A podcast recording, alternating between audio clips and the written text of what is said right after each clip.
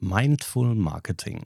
Content Marketing, Content Strategien für Solopreneure. Das ist das, was Anna Turner sich auf die Fahne geschrieben hat und mit aller Leidenschaft und Professionalität nach draußen bringt. Darüber unterhalten wir uns heute. Der Social Media Schnack.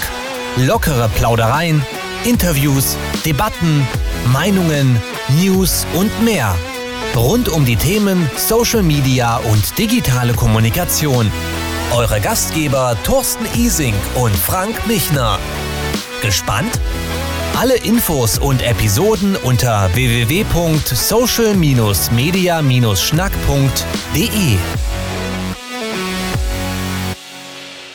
Unser Lieblingsthema Content Marketing, Content Strategien, aber diesmal mit einer Sonder, hm, mit einem Sonderbereich. Solopreneure Einzelselbstständige, Solo-Selbstständige, das ist nicht nur ein Steckenpferd, sondern tatsächlich Leidenschaft unseres heutigen Gastes, Frank. Ja, und wir haben Besuch aus Wien. Ich freue mich da sehr, weil Wien ist nicht nur eine wunderschöne Stadt, sondern da gibt es interessante Gesprächspartner. Sie ist Ideensammlerin, sagt sie. Sie war Lehrerin. Sie ist Content-Strategin. Sie ist Autorin und Solopreneurin und Marketing für Solopreneure ist ihr echt ein Anliegen. Anna Turner ist zu Gast bei uns. Herzlich willkommen im Social Media Schnack. Schön, dass du da bist. Danke euch für die Einladung. Schön hier zu sein. Sehr, sehr gerne. Anna, eine Frage drängt sich natürlich auf. Warum gibt man so einen sicheren Job als Lehrerin auf und wird selbstständig in einem so schnellen, fluktuativen Bereich? Gute Frage. Also wenn es nach meiner Mama geht, dann macht man das auf keinen Fall. Das war auch der Kommentar, den ich äh, von ihr bekommen habe, als ich das so angekündigt habe vor sieben Jahren. Äh, warum macht man das? Warum gibt man die Sicherheit des, des Lehrerdaseins auf? Ich glaube, weil, weil die Selbstständigkeit etwas ist, das sehr gut zu meinen Werten passt. Einmal das eine weil Social Media etwas ist, wo ich meine Stärken ausleben kann. Kreativität, Schreiben, Community. Ähm, und tatsächlich äh, sage ich das immer öfter, dass sich die Community auf Social Media gar nicht so stark von den SchülerInnen im Klassenzimmer unterscheidet. Weil die sind beide gelangweilt, die sind beide abgelenkt und die musst du beide für dein Thema begeistern. Also ich kann sehr viel äh, von dem Lehramtsstudium und auch von, ich habe tatsächlich dann gar nie lange als Lehrerin gearbeitet, aber von den Übungseinheiten als Lehrerin doch sehr viel für meinen jetzigen Job mitnehmen, ja. Sehr cool. Du kommst aus Österreich, da drängt sich eine weitere Frage auf. Viktoria Urbanek mit No Kangaroos, dem Podcast, schon mal gehört? Nein, tatsächlich nicht, aber natürlich den Spruch, äh, Spruch kenne ich. Ah, Ist es äh, ein Podcast-Tipp? Muss ich ihn mir anhören? Solltest du. Ja, okay. Ja, also als Österreicherin musst du den auch kennen. Ich bin ein großer Österreich-Fan, ähm, auch verwandtschaftliche Wurzeln nach Österreich. Die Mutter meiner Mutter kommt hm. ursprünglich hm. aus Kärnten und von daher gibt es da immer noch Bezug, sehr viel. Schön. Und ich mag den Podcast von Victoria wirklich sehr gern. Das ist toll. Ja, ich komme auch ursprünglich aus Kärnten. Also vielleicht hört man als Österin nicht so viele Podcasts über Österreich, aber wenn, wenn ihr sagt, der ist gut, dann muss ich mal reinhören. Auf jeden so Fall. es auch gar nicht. Ja, also ehrlicherweise. Also No Kangaroos ist einer, dann kenne ich noch so ein paar Sparten-Podcasts, unter anderem so von der Großglockner Hochalpenstraße, die haben mittlerweile einen eigenen Podcast mit, ich glaube jetzt sieben oder acht Ausgaben. Der hört sich auch sehr gut an, vor allem ist er thematisch sehr interessant. Aber so viele, richtig viele Podcasts über Österreich gibt es, glaube ich, gar nicht. Ja, also ist auf vielleicht jeden Fall zu wenig, zu wenig zu berichten. das glaube ich nicht. Unfassbar schönes Land. Okay, ja, wir wollen heute aber nicht über Österreich äh, sprechen, sondern tatsächlich über dich, über deinen Bezug ähm, zu Content Marketing und Content Strategien, zu deiner Profession, zu deinem Dienstleistungsportfolio, zu allem rundherum, wo wir heute Lust haben mit dir ähm, oder was wir aus dir herauskitzeln können. Wollen wir mal gucken. Wie ist es denn dann tatsächlich zu deiner Profession gekommen? Also das Feld Content Marketing und Content Strategien irgendwann muss ja der Funke dazu übergesprungen sein, dass dieser komplette Berufswechsel stattgefunden hat. Was war das? Das ist vielleicht ein bisschen eine längere Geschichte, aber ich versuche mich kurz zu fassen. Ähm, und zwar hat das angefangen noch im Lehramtsstudium, habe ich wie ganz, ganz viele Studierende einen Reiseblog gestartet. Ja? Ähm, habe immer schon gerne geschrieben, wollte auch tatsächlich äh, vor dem Lehramtsstudium kreatives Schreiben studieren. Damals hat mir aber dann mein Opa gesagt, ich soll was Gescheites lernen, also einen Brotberuf nachgehen. Und dann ist es eben Lehramt geworden und wollte mich einfach kreativ ausleben. Und habe dann sehr schnell gemerkt, dass das wirklich eben zu meinen Stärken auch gehört. Ähm, der Reiseblog ist sehr schnell sehr groß geworden. Es war 2015 zu einer Zeit, wo auch Bloggen und Influencer-Marketing, würde ich jetzt mal sagen, im deutschsprachigen Raum noch relativ in den Kinderschuhen war oder noch nicht so professionalisiert, wie es jetzt mittlerweile ist. Und ich habe da viel ausprobieren dürfen und habe dann auch Kooperationen mit Hotels gemacht und mit verschiedenen Marken. Und irgendwann habe ich gemerkt, dass mir zwar die Arbeit selber, also die Content Creation, die Geschichten erfinden, das alles schön aufbereiten, vor allem für Instagram, ähm, dass mir das irrsinnig Spaß macht und ich da eben sehr viel von meinen Stärken einbringen kann. Was mir aber wenig Spaß macht, ist dieses Influencer-Dasein, also mich als Person in den Vordergrund zu rücken. Und dann war ich so ein paar Monate vor meinem Studienabschluss vom Lehramtsstudium und habe mir dann überlegen müssen, was mache ich jetzt? Also das war mit dem Blog gerade so kurz davor, dass ich wirklich auch Geld damit verdient habe. Davor waren es halt einfach kurzerhand, habe ich zwei meiner äh, KooperationspartnerInnen angeschrieben, ob ich denn nicht Blogtexte für die schreiben darf also na, ich habe nicht zwei, stimmt gar nicht. Ich habe mehr als zwei angeschrieben, aber zwei haben zugesagt. ich habe viele angeschrieben und zwei äh, haben das gut gefunden und das waren dann meine ersten zwei Kunden als Selbstständige. Und dann bin ich einfach irgendwie reingerutscht und dann ist es von das eine hat zum anderen geführt und jetzt mache ich das seit sieben Jahren und ähm, ja, habe dann irgendwann auch nach zwei, drei Jahren als Texterin und Social Media Managerin gemerkt, oder erst einmal gelernt, was Content-Strategie ist. Ja, das habe ich auch nicht gewusst, weil ich aus einem ganz anderen Bereich komme. Und ich habe mir aber damals schon immer die Warum-Frage gestellt und auch meinen Kundinnen immer die Warum-Frage gestellt. Warum schreiben wir über dieses Thema nicht über ein anderes? Was soll dieser Artikel bezwecken? Warum machen wir den Call to Action hier und nicht dort? Und habe ich eben Stand damals nicht gewusst, dass das Content-Strategie oder vielleicht auch Content-Marketing-Strategie ist. Heute weiß ich das und so hat immer eines zum anderen geführt und ich bin dann irgendwann da gelandet, wo ich heute bin, über ein paar Umwege. Ja, und die Frage beschäftigt dich aber nach wie vor. Also das Warum steht bei dir allein schon durch den Namen Mindful irgendwie immer im Vordergrund. Also Mindful Marketing für Solopreneure ist das, was du dir auf die Fahne geschrieben hast. Und deswegen ist es immer die Sinnfrage, mhm. die dich dabei beschäftigt. Warum ist deiner Meinung nach, meiner Meinung nach übrigens auch, ich bin gespannt auf deine Antwort, warum ist das Warum so wichtig für dich? Ich glaube, dass das Warum wirklich das Einzige ist, was uns von anderen unterscheidet. Und das Warum umfasst ja sehr viel. Das umfasst unsere Geschichte, unsere Erfahrungen, das, wie wir die Dinge sehen, wie wir die Welt sehen.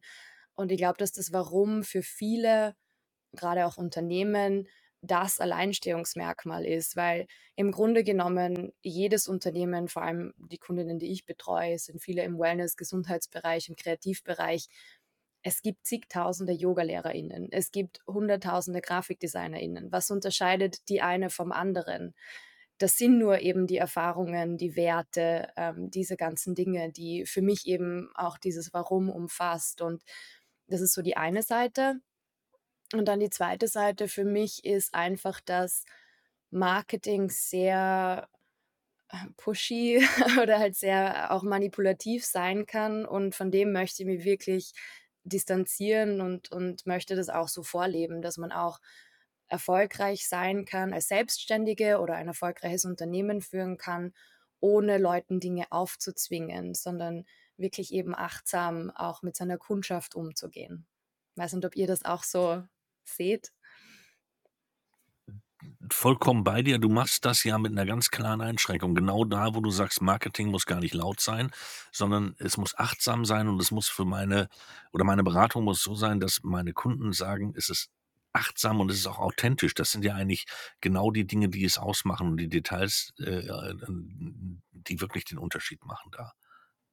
Ja, genau, du sagst es auch. Es muss nicht laut sein. Es kann auch ich finde ja auch, äh, wenn man Marketing so lebt oder ausführt, dass es der eigenen Persönlichkeit entspricht, dann zieht man ja auch die richtige Kundschaft an. Und das ist, glaube ich, auch für viele so ein Thema. Es gibt ja zum Beispiel bei mir eben, ich arbeite sehr gerne mit auch Solo-Selbstständigen, weil ich da weiß, ich kann viel mehr erreichen. Man ist nicht so eingeschränkt wie zum Beispiel in der Arbeit mit Großkonzernen, die sehr viel vorgegeben haben, wo sehr viel am CI, über das Branddesign, über was auch immer schon vorgegeben ist. Man kann einfach bei Solo-Selbstständigen sehr viel bewirken und hat sehr viel Einfluss.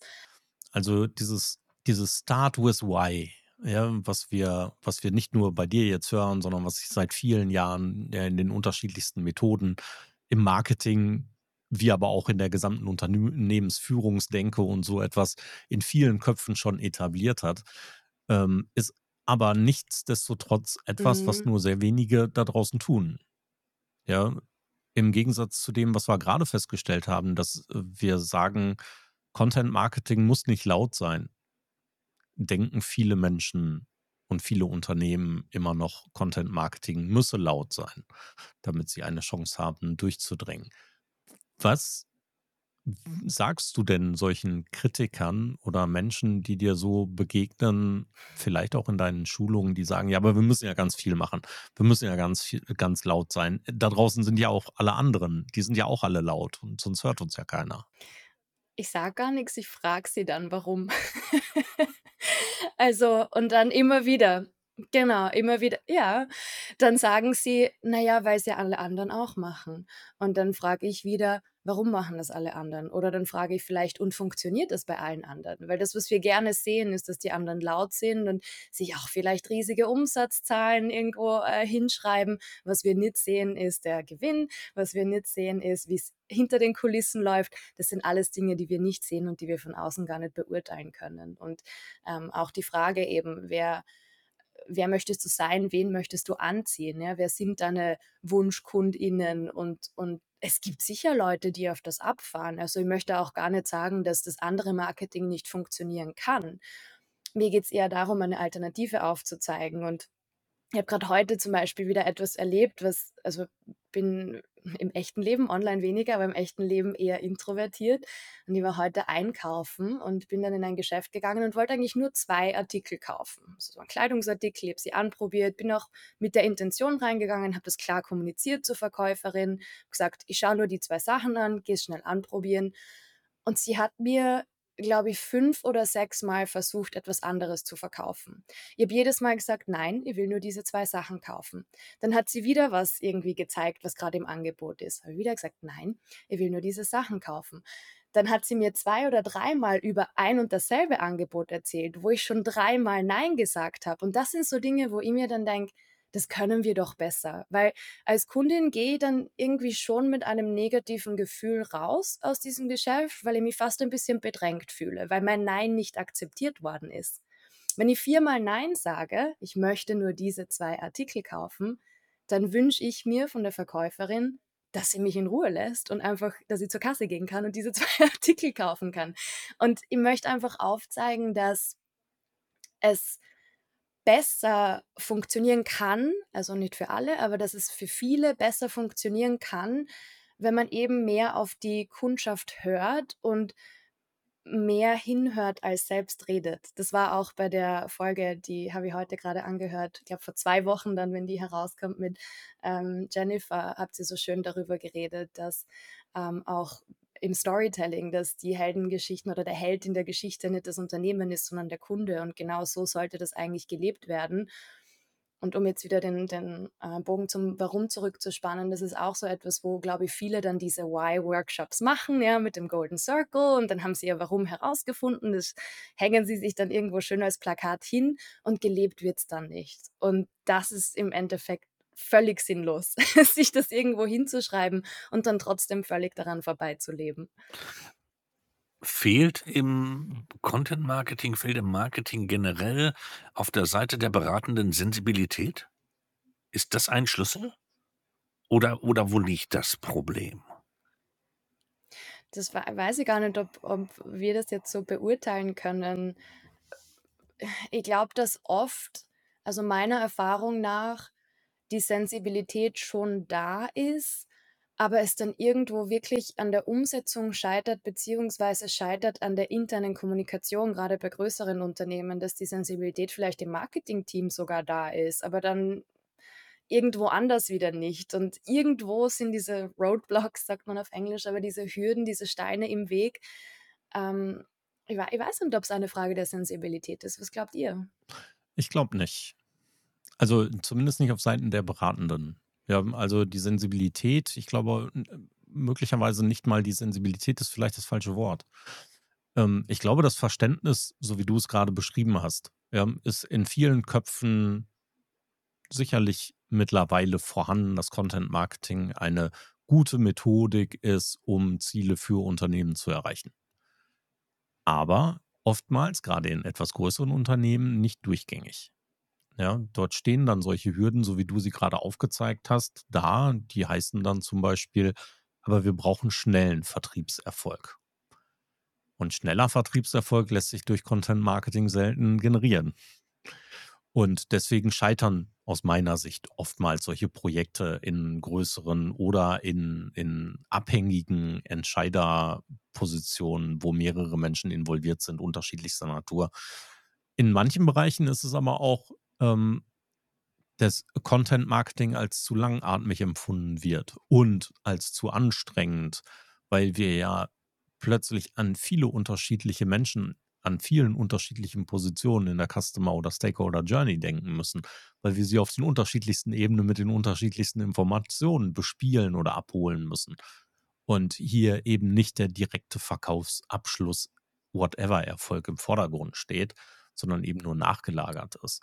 Und ich glaube, das ist da, ähm, das ist da eher das Problem. Nicht die Sensibilität auf Seiten der Beratenden, so wie wir es sind, dass wir nicht alles geben, die Menschen dahingehend zu beeinflussen, sondern oftmals eben viele andere Hürden und Steine, die im Weg liegen. Dann habe ich mich eben falsch ausgedrückt. Ich meinte die, Sensibil die fehlende Sensibilität auf der Seite der Verkaufenden, die mit dem Druck dahinter stehen. Wir müssen das jetzt rausbringen und ähm, ne, wir müssen jetzt äh, verkaufen, ohne dass wir uns äh, auf die andere Seite bewegen und dass wir uns vielleicht in den Schuhen unserer Kunden bewegen und uns erstmal Gedanken machen, was sind die Probleme, was sind die wirklichen Pains und die Needs, die da sind, um da dann anzusetzen. Das, äh, dann habe ich eben falsch angesetzt, Entschuldigung. Wobei ich für genau solche Positionen durchaus auch mein Verständnis äußern möchte. Ja, also zum Beispiel, und ich weiß es nicht, da wirst du, Anna, jetzt äh, gleich vielleicht noch mal ein bisschen mehr zu sagen ähm, können aus Sicht der Solopreneure. Wenn ich jemanden habe, der keine Zeit hat dafür, es jetzt umzusetzen, oder für den Geschwindigkeit eine, eine Notwendigkeit im Allgemeinen darstellt, für den ist in diesem Moment Content Marketing auch nicht unbedingt die erste und priorisierte Form. Das kann dann nachgelagert sein, aber es gibt ja eben viele, die keine Zeit dafür haben, oder? Absolut. Äh, und ich würde auch gar nicht behaupten, dass Content Marketing zu jedem passt. Es gibt gerade unter Solo-Selbstständigen sehr, sehr viele Leute, die das überhaupt nicht brauchen. Also ich komme zum Beispiel vom Land, ich bin am Land aufgewachsen, kenne viele UnternehmerInnen am Land, die heute noch keine, würde ich jetzt mal sagen, gescheite, richtige Website haben und sie auch nicht brauchen, weil Leute sie eben auf andere Wege finden, vielleicht über Weiterempfehlungen, vielleicht indem sie einfach am Geschäftslokal vorbeilaufen in einer Kleinstadt, in der es nur sechs Geschäftslokale gibt. Also würde absolut nicht behaupten, dass Content Marketing für jede und jeden das Richtige ist. Ich glaube aber trotzdem, dass in vielleicht auch durch die Pandemie in den zwei Jahren wir schon gelernt haben, dass sich in Zukunft mehr oder vieles digital abspielen wird. Ich bin jetzt auch nicht diese Verfechterin, die sagt, irgendwann wird alles digital, glaube ich nicht. Ich glaube, man sieht jetzt auch in der Nachpandemie-Zeit, wie sehr sich Leute wieder nach Offline-Treffen äh, und Aktivitäten sehnen, also das gar nicht. Aber trotzdem hat sich das Kaufverhalten schon in den letzten Jahren stark geändert. Es spielt sich trotzdem sehr viel online ab. Das heißt auch, äh, vielleicht kleine Unternehmen müssen sich ein bisschen damit auseinandersetzen. Und ich glaube auch, dass gerade Content-Marketing-ExpertInnen, wir wissen halt, was man alles machen sollte und verstehen und haben oder sind dann manchmal vielleicht ist es dann wieder ein Sensibilitätsthema oder können uns nicht gut genug dann hineinversetzen in die Kundschaft, dass aber vielleicht das alles gerade nicht sein muss, sondern dass man vielleicht einmal nur einen Teil machen kann. Braucht wirklich jeder Person das? Weiß ich nicht, ob das so notwendig ist für eine weiß ich nicht, für ein Yoga-Studio in Wien? Müssen die jetzt wirklich Personas und die komplette Customer Journey durcharbeiten und äh, 100 Umfragen führen und, und, und? Ist das wirklich notwendig oder kann man da nicht eine abgespeckte Version davon mal machen, damit die Website mal so aufgebaut ist, dass die Leute vielleicht finden können oder dass die Stunden einmal aufscheinen und das Team vorgestellt wird? Also ich glaube, wir machen da manchmal auch mehr aus dem Halm, als es sein muss, gerade für kleine Unternehmen. Und das ist eben so ein bisschen meine Leidenschaft, wie ihr merkt. Ähm, dieses ganze Wissen und das alles, was eben größere Unternehmen alles machen, so runterzubrechen, dass man sagen kann, für eine Selbstständige oder für ein kleines Yoga-Studio äh, in der Stadt sind diese Sachen sinnvoll, diese kann man später machen. Also, dass man da irgendwie Leuten ein bisschen hilft dazu, zu sehen, ich muss nicht 20.000 Euro ausgeben, um mir da diese perfekte Marketingstrategie ausarbeiten zu lassen, die ich sowieso nicht umsetzen kann, sondern ich kann wirklich mal klein anfangen. Und weil Großartig. wir früher von der Customer Journey gesprochen haben, das ist auch so mein Ansatz, dass ich sage, man muss jetzt nicht die komplette Customer Journey perfektionieren und durcharbeiten. Am besten fangt man kurz vor der Kaufentscheidung an, weil das ist mal am Anfang das Relevanteste, dass Leute irgendwie gut durch, die Kauf, äh, durch den Kaufabschluss geführt werden und dann kann man sich hocharbeiten. Und man muss auch nicht am Anfang irgendwie einen Instagram-Account aufbauen, der sofort 10.000 Follower hat und wo jedes Reel viral geht. Das ist alles nicht notwendig, sondern man fängt gerade als Solo-Selbstständiger mal an, damit eine Kundin zu finden. Wenn ich eine Kundin gefunden habe, auf irgendeinem Weg, völlig egal wie, und wenn es meine Tante ist, dann überlege ich mir den nächsten Schritt. Und wenn ich dann fünf Kundinnen habe, dann schaue ich weiter. Was mache ich als nächstes? Und das ist ja auch das Schöne am Marketing, oder? Es hört nie auf, es entwickelt sich immer weiter kann immer verbessert werden. Habe ich auch lernen müssen, da mal den Perfektionismus abzulegen. Oder wie, wie, wie seht ihr das? Wie ist ja. eure Erfahrung? Also erstmal muss ich sagen, ich komme mir gerade vor, als würde ich mit mir selber sprechen, weil du sprichst mir aus der Seele. ähm, dieses ganze dieses Laute, was auch viele leider Gottes unserer Branche da draußen treiben oder Menschen, die sich nicht so intensiv damit auseinandersetzen, habe ich manchmal das Gefühl, jedem Menschen und jedem Unternehmen zu raten, ey, du musst unbedingt auf Instagram, ist eben genau der falsche Weg, sondern du hast es gerade richtig beschrieben, auch aus meiner Sicht braucht nicht jeder alles und vor allen Dingen auch nicht unbedingt auch nur die erste Kleinigkeit. Äh, wenn ich mir hier angucke, ähm, ich habe letztens den Fall gehabt, dass mich jemand angerufen hat, relativ verzweifelt aus einem kleineren Ort, ähm, eine Tischlerei. Ja, und der sagte, ich habe hier ein Angebot vorliegen mit, ich habe da mit jemandem gesprochen und der hat gesagt, ich brauche Instagram und TikTok. Und ich sage ja, nee, brauchst du eben nicht, sondern wir sollten uns erstmal dein Problem angucken und dann haben wir das Problem geguckt und der wollte halt Auszubildende haben und so. Und warum muss ich in einem kleinen Ort im Einzugsgebiet einer Tischlerei von fünf Kilometern, sieben Kilometer für einen 16-Jährigen, der da unter Umständen anfängt ohne Führerschein, warum muss ich da unbedingt jemanden in Tokio erreichen wollen? Ja, also das ist eben totaler Bullshit manchmal, was manche Beratende da draußen so machen. Und deswegen ist es sehr gut und sehr erfrischend, deine Meinung gerade dazu zu hören. Und es tut wirklich gut, dass du da auch deine Kunden sehr ordentlich berätst. Da bin ich sehr glücklich drüber. Da sitze ich jetzt noch einen drauf. Mir geht das gerade genauso. Das ist ja eigentlich unsere Verantwortung, das zu machen, was der Kunde braucht. Äh, und braucht heißt wirklich, was er nötig braucht und was, was er Priorität eins, zwei, drei wirklich zum Überleben oder auch zum Erfolg braucht und nicht das zu machen, was wir gerade alles unterbringen können oder was wir meinen, was man mal eben leicht dort reinschieben kann. Und das ist, glaube ich, eine ziemlich große Verantwortung und das ist auch mindful zu überlegen, ähm, ne, diese Verantwortung auch anzunehmen. Ich finde das gerade auch hervorragend und fühle mich sehr wohl ja. dabei und unsere KundInnen zu schützen, auch vor falschen Entscheidungen, ja. vor falschen Investitionen, aber vor allen Dingen auch vor falschen Erwartungen. Ja, weil sie laufen dann unter Umständen in die vollkommen falsche Richtung und denken trotzdem, dass es möglich wäre, hier ihr Ziel zu erreichen. Und davor müssen wir sie ja auch beschützen. Ja, weil das ist, ähm, wir kennen es, wer, wer schlecht kauft, zahlt zweimal. Ja, und so, das gilt natürlich für die Beratung ebenfalls. Also von daher erstmal großartig und meinen Daumen hoch, auch wenn ihr da draußen meinen Daumen nicht sehen könnt. Okay. Also, wenn, wenn ich mir deine, dein, das, was du gerade so alles erzählt hast, vor Augen führe, dann hast du durchaus auch den Wandel schon ein bisschen mit einspielen lassen. Jetzt haben wir ja relativ anstrengende Zeiten im digitalen Wandel schon hinter uns. Ja, die Pandemie hat einiges für Furore gesorgt, gerade in der digitalen Kommunikation. Ähm, wie hat sich aus deiner Sicht der Anspruch an Content Marketing seit Beginn der Pandemie verändert? Gute Frage. Hm.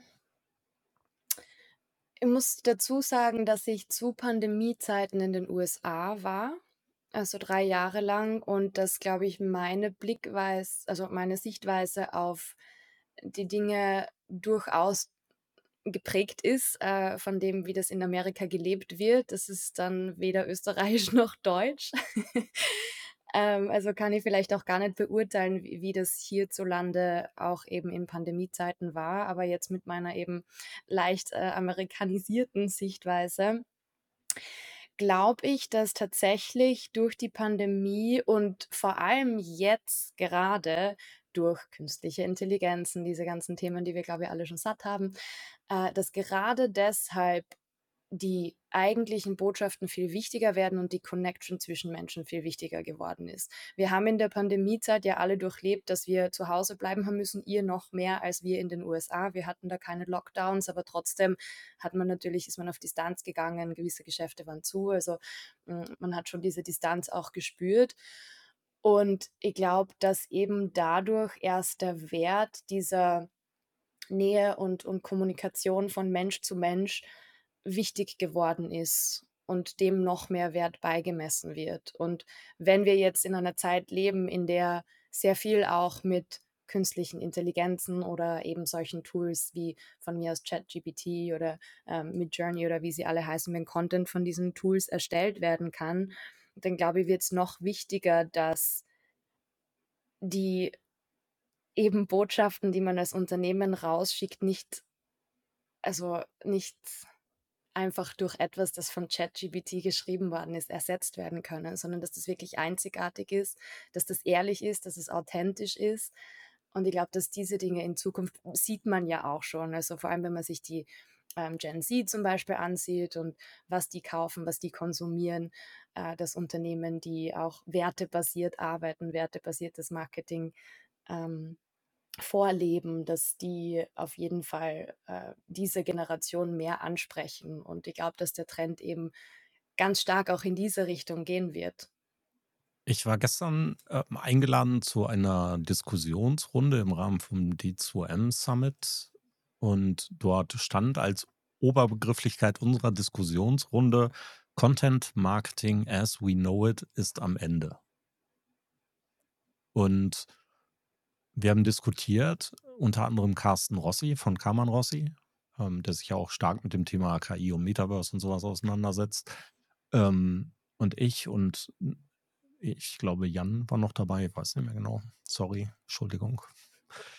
Aber wir haben darüber gesprochen und äh, durchaus eine für mich sehr nachvollziehbare Meinung von Carsten war, Content Marketing, so wie es heute ist, wird in vielerlei Hinsicht in der Zukunft nicht mehr gebraucht. Also, was nicht daran liegt, dass wir als Unternehmen das nicht weiter können oder KI uns die Arbeit abnimmt, sondern dass sich das Nutzungsverhalten durch KI-Systeme, durch generative KI-Systeme, müssen wir ehrlicherweise dazu sagen, natürlich auch verändern wird. Und dadurch Content Marketing nicht mehr so erfolgreich positionierbar sein wird, weil Menschen unter Umständen hingehen und eben in der Suchmaschine oder im Suchfeld einer Suchmaschine nicht eine Suche eingeben, um ein Ergebnis zu bekommen, auf der Seite sie wiederum die Antwort finden würden, sondern eben die Antwort wie in einer semantischen Suchmaschine direkt in der Suchmaschine per Chatbot kriegen. Als ein minimales Beispiel dazu. Was es obsolet macht, unsere Inhalte tatsächlich an dieser Stelle, an diesem Punkt, an diesem Kontaktpunkt der Customer Journey zu positionieren. Glaubst du das auch? Mm, Jein. Ja, für für auf jeden Fall bestimmte Suchen, bestimmte Themen kann ich mir das gut vorstellen. Ich glaube auch, dass Content Marketing jetzt größer gedacht werden muss oder mehr umfasst als jetzt rein ähm, Suchmaschinenoptimierung oder auch Website-Content. Man kann genauso, es gibt zig Beispiele, die das heute schon machen, äh, Content-Marketing auf Social Media betreiben, wie Duolingo oder ähm, eine amerikanische Firma, die jetzt gerade bald nach Europa kommt, ist Scrub Daddy. Kann ich jedem empfehlen. Der TikTok-Account von Scrub Daddy ist sehr absurd und sehr unterhaltsam. Ähm, ich glaube, dass das absolut, dass vielleicht dieses klassische Content-Marketing mit eben Inhalten auf der Website, die die Pain Points äh, ansprechen sollen und so weiter, dass das vielleicht dann irgendwann obsolet sein wird. Ich weiß jetzt aus der Arbeit mit meinen Kundinnen, die sehr viel lokal ähm, aktiv sind, also eben Arztpraxen, Yoga-Studios und so weiter. Weiß nicht, ob das dann wirklich jetzt von einem Chatbot so ersetzt werden kann, wenn ich jetzt nach einem Yoga-Studio in Wien suche oder nach einem Friseursalon in Wien suche, dann muss der mir ja trotzdem irgendwen vorschlagen. Und wer ist dann dieser Irgendwer und wie komme ich dorthin, dass ich dieser Irgendwer sein kann? Da brauche ich ja wahrscheinlich dann auch wieder Content, damit dieser äh, ja, diese künstliche Intelligenz oder was auch immer für ein Programm dann mich äh, vorschlägt und nicht alle anderen. Also weiß, da bin ja auch zu wenig in dem Thema drin, muss ich ehrlicherweise gestehen, weil KI jetzt ein mhm. Thema ist, das, ähm, glaube ich, oder wie soll ich sagen, ich bin auch eher jemand, der vorsichtig ist, über Dinge zu sprechen, bei denen ich keine Expertin bin. Und ich bin ja. auf keinen Fall eine KI-Expertin. Ähm, aber mit dem äh, wenigen Wissen, das ihr habt darüber, kann ich mir schon vorstellen, dass es das verändert, wie Content Marketing betrieben wird. Und ich glaube auch, dass es in Zukunft einfach sehr viel auch darum gehen wird, wieder diese emotionale Verbindung herzustellen. Und ganz ehrlich, gutes Content Marketing darf auch manchmal einfach nur unterhaltsam sein und darf auch manchmal einfach nur lustig sein und Freude bereiten und Leute inspirieren und muss nicht immer irgendwie sofort zur Kaufentscheidung führen. Und ich glaube, auf das dürfen sich dann Leute auch besinnen, gerade in einer Welt, wo wir vielleicht äh, dann mit einer Eingabe in ein Suchfeld äh, in irgendeinem Programm alle Informationen, kann man ja jetzt schon mit Google, aber wo das dann noch leichter wird, die, die richtigen Informationen zu bekommen, geht es, glaube ich, dann eher mehr um Verbindungen schaffen als Informationen liefern. Genau, genau so sehe ich das auch. Also ich äh, habe als Gegenthese oder als ergänzende These dazu in die Diskussion eingeworfen, dass ich der festen Überzeugung bin, dass die Mittelmäßigkeit nicht mehr so sichtbar sein wird. Ja, also dass wir am Anfang habe ich sogar gesagt, die Mittelmäßigkeit fällt weg. Das ist aber tatsächlich falsch. Ich habe mich da äh, nicht, nicht korrigieren lassen, sondern anregen lassen, meine Meinung zu ändern ähm, oder sie zu schärfen. Und das war eben, die Mittelmäßigkeit wird nicht mehr so sichtbar sein, sondern wir werden eher entweder Schlechte sehen oder das Exzellente.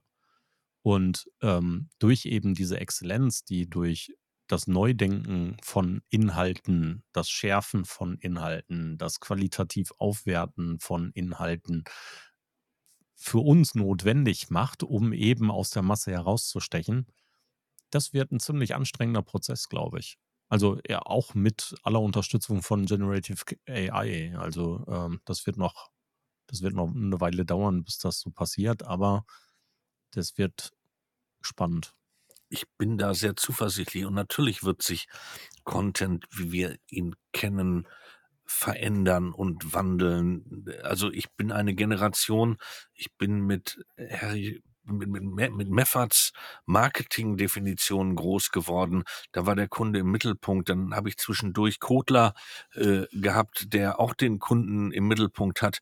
Und vor zwei das Jahren. Noch in Schwarz-Weiß. Genau. Und vor zwei Jahren haben die Kunden, äh, haben die Agenturen in Deutschland den Kunden erneut in den Mittelpunkt gestellt. Das zeigt also seit 30 Jahren versuchen wir den Kunden in den Mittelpunkt zu stellen und haben es noch nicht geschafft. Und genauso ist es mit Content.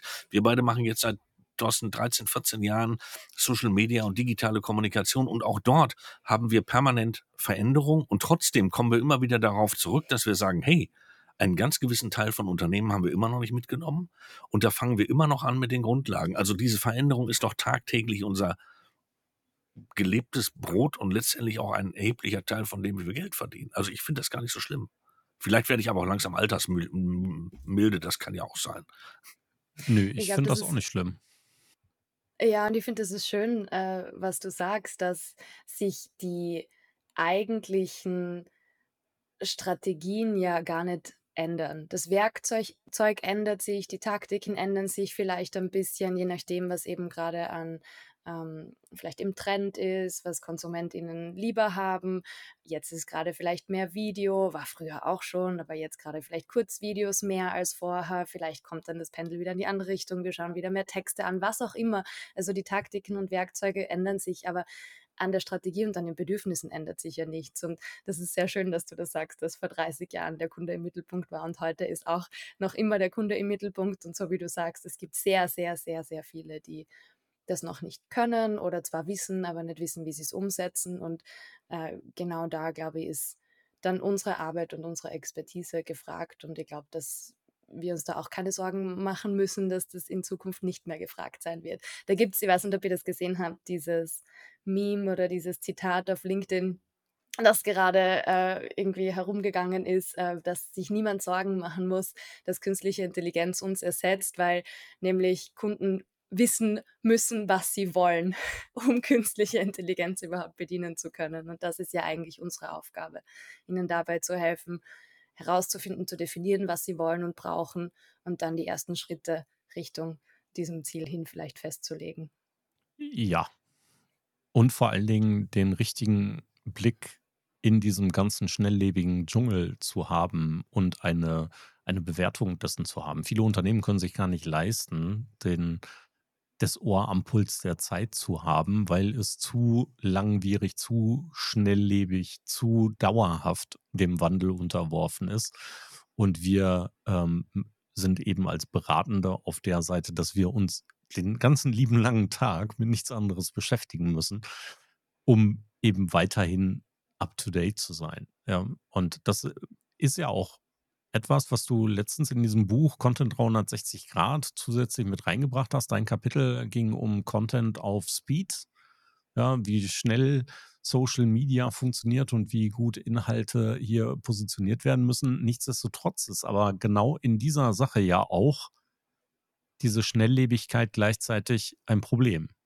Ja, die Schnelllebigkeit ist auch tatsächlich gar nicht so stark da, wie Leute das glauben. Also natürlich äh, ist jetzt zum Beispiel mit einer Plattform wie TikTok sind die Videos sehr schnell geschnitten und vielleicht die Aufmerksamkeitsspanne wird kürzer und die Plattformen sind übersättigt. Das heißt, wir müssen sehr schnell die Aufmerksamkeit von Leuten gewinnen. Das sind alles die Bereiche, wo man sagen kann, es ist schnelllebig, weil ich eben nur äh, einen Bruchteil einer Sekunde mittlerweile Zeit habe, um vielleicht äh, Leute davon zu überzeugen, ein Video Video bis zum Ende anzuschauen oder einen äh, Karussellpost oder eine Slideshow auf LinkedIn bis zum Ende zu lesen. Das würde ich sagen, ist das, was Social Media schnelllebig macht.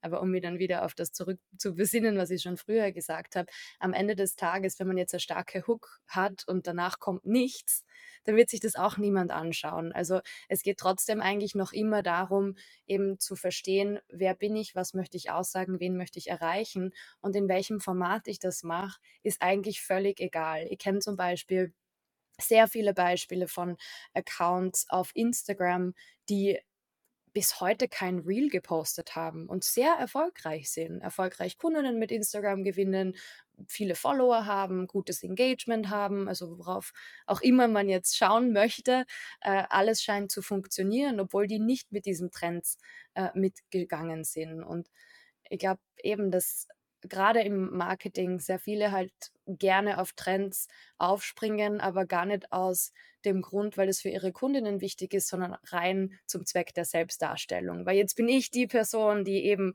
äh, so viel Ahnung von KI hat und die das sofort einsetzt und die jetzt irgendwelche sinnlosen Prompts auf LinkedIn teilt, nur damit ich ähm, mit dem rausgehen kann, dass ich jetzt die Oberexpertin in, in dem Bereich bin. Und da möchte ich eben wirklich bewusst dagegen rudern und Vielleicht kommt das auch daher, dass ich eigentlich eben ursprünglich nicht aus dem Marketing komme äh, und da vielleicht nicht so indoktriniert bin, aber äh, das ist einfach mein Ansatz, da dagegen zu rudern, weil ich das ganz schrecklich finde.